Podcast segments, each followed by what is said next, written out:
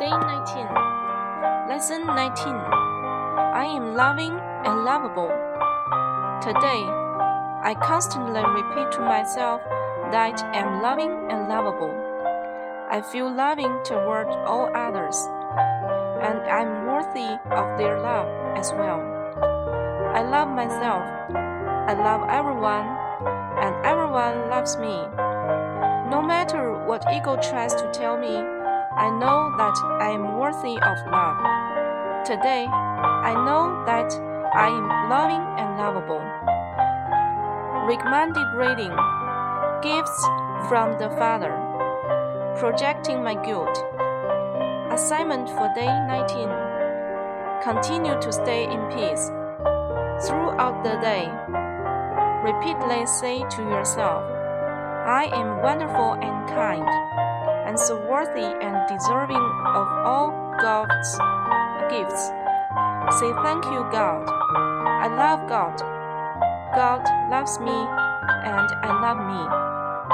Affirmation God shines peace on me. Remember to keep your word today. 第十九天，第十九课，我充满爱，我可爱。今天， 我不断重复对自己说：“我充满爱，我可爱。”我感受到我对其他所有人充满爱，我也值得他们的爱。我爱我自己，我爱每个人，而且每个人都爱我。无论假我试图告诉我什么，我知道我值得拥有爱。今天，我知道我充满爱，我可爱。导读文章：宇宙的礼物，投射内疚。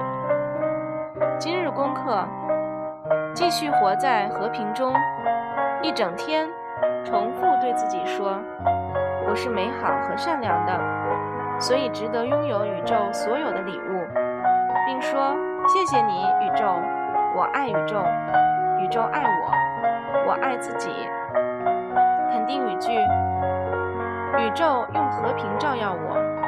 谨记今天，信守承诺。